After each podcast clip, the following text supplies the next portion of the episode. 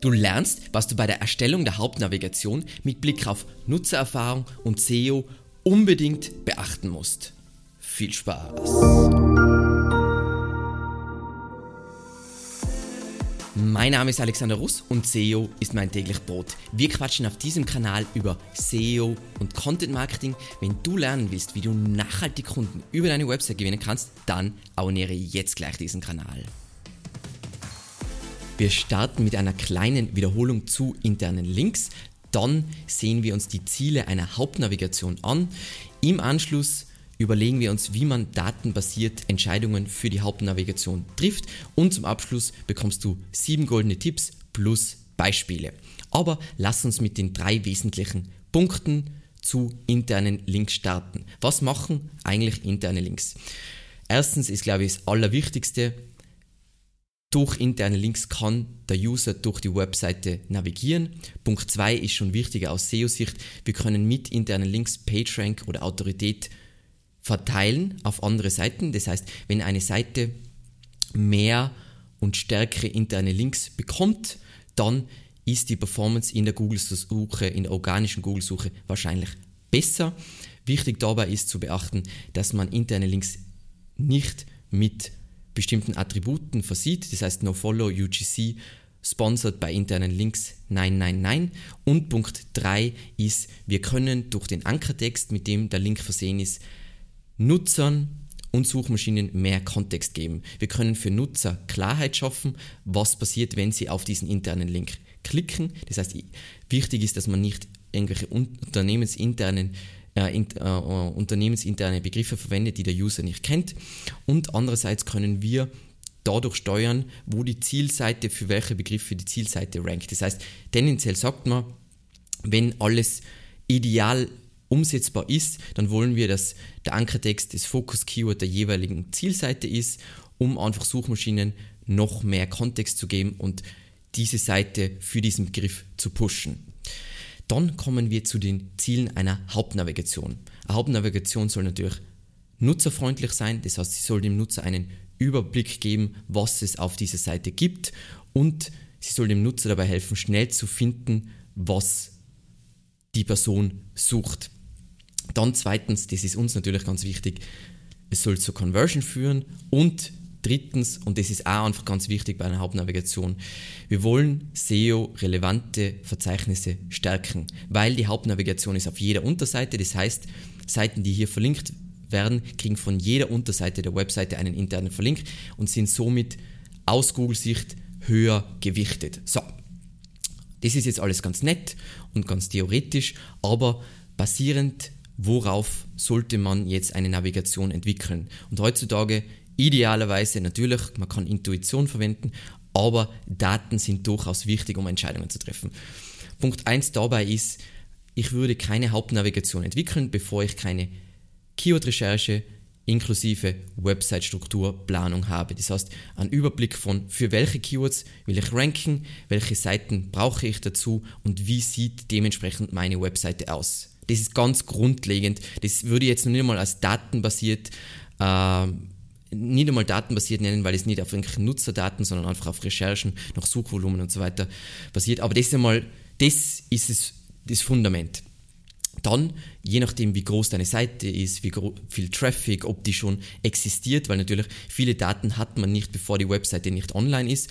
Ähm, was dann ganz spannend ist, wenn man eine Seite hat, die online äh, ist, ist, äh, wenn man Google Analytics verwendet, unter Verhalten gibt es den Punkt Verhaltensfluss und dann sieht man, wie Leute, also ab, zum Beispiel auf welcher Seite die einsteigen und wie die dann durch die Seite navigieren. Und das kann wieder Aufschluss geben, welche Punkte unbedingt in der Navigation, Hauptnavigation sein sollten. Dann, was vielleicht, was man seltener hört, aber was eigentlich auch ganz interessant ist, vor allem um fehlende Punkte aufzudecken. Das heißt jetzt nicht unbedingt, dass dieser Punkt dann in die Hauptnavigation muss, sondern vielleicht kann es auch sein, dass einfach nur eine Seite hierzu angelegt werden muss, ist äh, der Punkt Verhalten Site Search. Da sieht man, wonach suchen User auf der Seite in der Site Search Box, also in der internen Suche.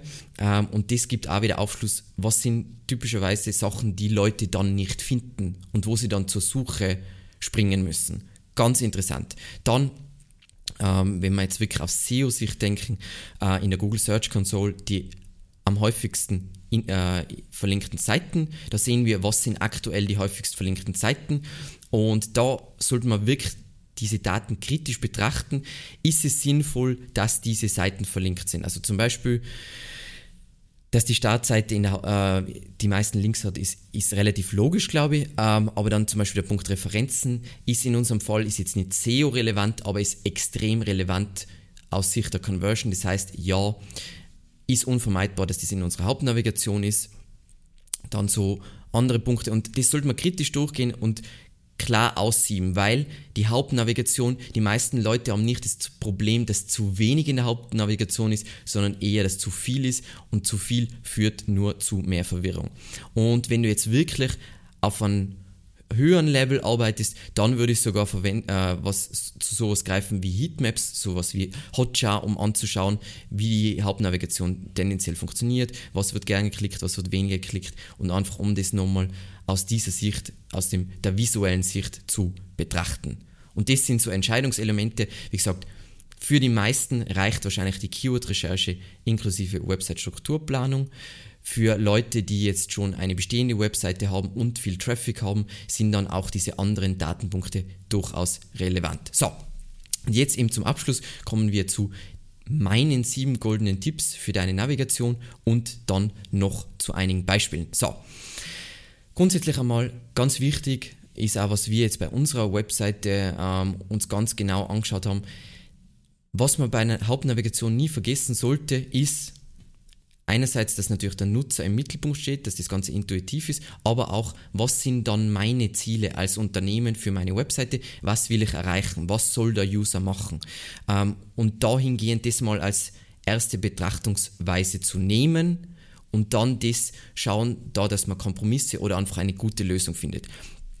Dann Punkt 2, was, was wir immer noch sehen und was ich ganz lustig finde, ist, das Hauptmenü, implementiere dein Hauptmenü einfach in HTML. Also natürlich, Google und andere Suchmaschinen werden immer besser darin, JavaScript zu verwenden, ja. Und es gibt auch JavaScript-Lösungen, die funktionieren und die muss man durchtesten und so weiter. Aber was am besten funktioniert, ist einfach ein Hauptmenü in HTML. Punkt 3. Beschränke dich, wenn möglich, und das ist eine ganz klassische Regel, auf maximal sieben Hauptpunkte. Das kommt, glaube ich, auch im Buch Don't Make Me Think von Steve Krug vor. Ähm, einfach alles andere ist verwirrend. Ich glaube, das, das Grundkonzept kommt daher, dass Leute sich nicht im Kurzzeitgedächtnis nicht mehr als sieben Punkte merken können, glaube ich plus minus zwei oder so. Ähm, das heißt, es ist einfach mal ein Orientierungswert. Natürlich, und das verstehe ich absolut, bei Shops klappt diese Regel meistens nicht, weil die einfach, wenn die ein größeres Sortiment haben, brauchen die einfach, der User soll ja sehen, was es gibt in diesem Shop. Dann ähm, ein Trick, das würde ich jetzt eher als Trick bezeichnen, ist, verschiebe nicht SEO-relevante Bereiche eine Ebene nach unten. Und jetzt wirst du dir denken, okay, was soll das bedeuten? Ähm, ein ganz einfaches Beispiel bei Evergreen Media über uns ist wahnsinnig wichtig für unsere Brand und auch für die Conversion. Aber bei uns gibt es ja im Verzeichnis über uns, also das haben wir jetzt im Verzeichnis über uns, noch weitere Unterpunkte, nämlich Team, Vision, Mission, Geschichte, Presse, Büros, bla Wäre es jetzt sinnvoll, das in ein Mega-Menü zu packen? Nein, weil dann würde extrem viel Juice in diesen Bereich fließen, der ja null SEO-relevant ist und Leute, die mehr über uns wissen wollen, können da einfach weiter navigieren mit dieser sinnvoll überlegten Struktur. Das heißt, ganz wichtig, um einfach PageRank besser zu verteilen, dass man nicht SEO-relevante Bereiche eine Ebene nach unten verschiebt. Dann Punkt Nummer 6, präsentiere nur deine wichtigsten Produkte. Also sagen wir mal bei einer klassischen B2B-Webseite wirst du sowas haben äh, in der Hauptnavigation wie entweder Produkte oder Leistungen, dann wirst du sowas haben wie Lösungen und dann wirst du vielleicht noch einen Lernbereich haben. Und wenn wir jetzt über Produkte oder Leistungen reden, jetzt wir haben Leistungen, ist es so, extrem schnell, wir haben extrem viele Produkte. Also ich zeige mal die Produkteübersicht. Das ist schon relativ viel. Wenn die alle im Mega-Menü wären, dann wäre es zum einen voll unübersichtlich und zum anderen wird wieder dieses Verzeichnis extrem viel Link-Juice absaugen, obwohl dieser Bereich einfach nur wenige Themen in diesem Bereich haben wirklich Suchvolumen und die Seiten können ranken, eben zu, zum Beispiel so wie das Backlink-Paket oder der SEO-Check und dementsprechend ist dieses, ist der Bereich, wird wird dann gelöst mit mehr Anzeigen und wenn man auf mehr Anzeigen klickt, dann sieht man das komplette Sortiment. Und es ist wichtig, wie gesagt, bei einem Shop, wenn alles SEO relevant ist, ja, wie jetzt zum Beispiel beim Beispiel Zalando, dann würde ich alles anzeigen. Wenn aber viele dieser Produkte nicht SEO relevant sind, dann versuche ich, hey, was sind die häufigsten und lukrativsten Produkte, die zeige ich im Menü an und dann alles andere schiebe ich eine Ebene nach unten, damit dieser Bereich nicht so viel Linkschuss frisst. Und der letzte Punkt aus unseren goldenen SEO-Tipps.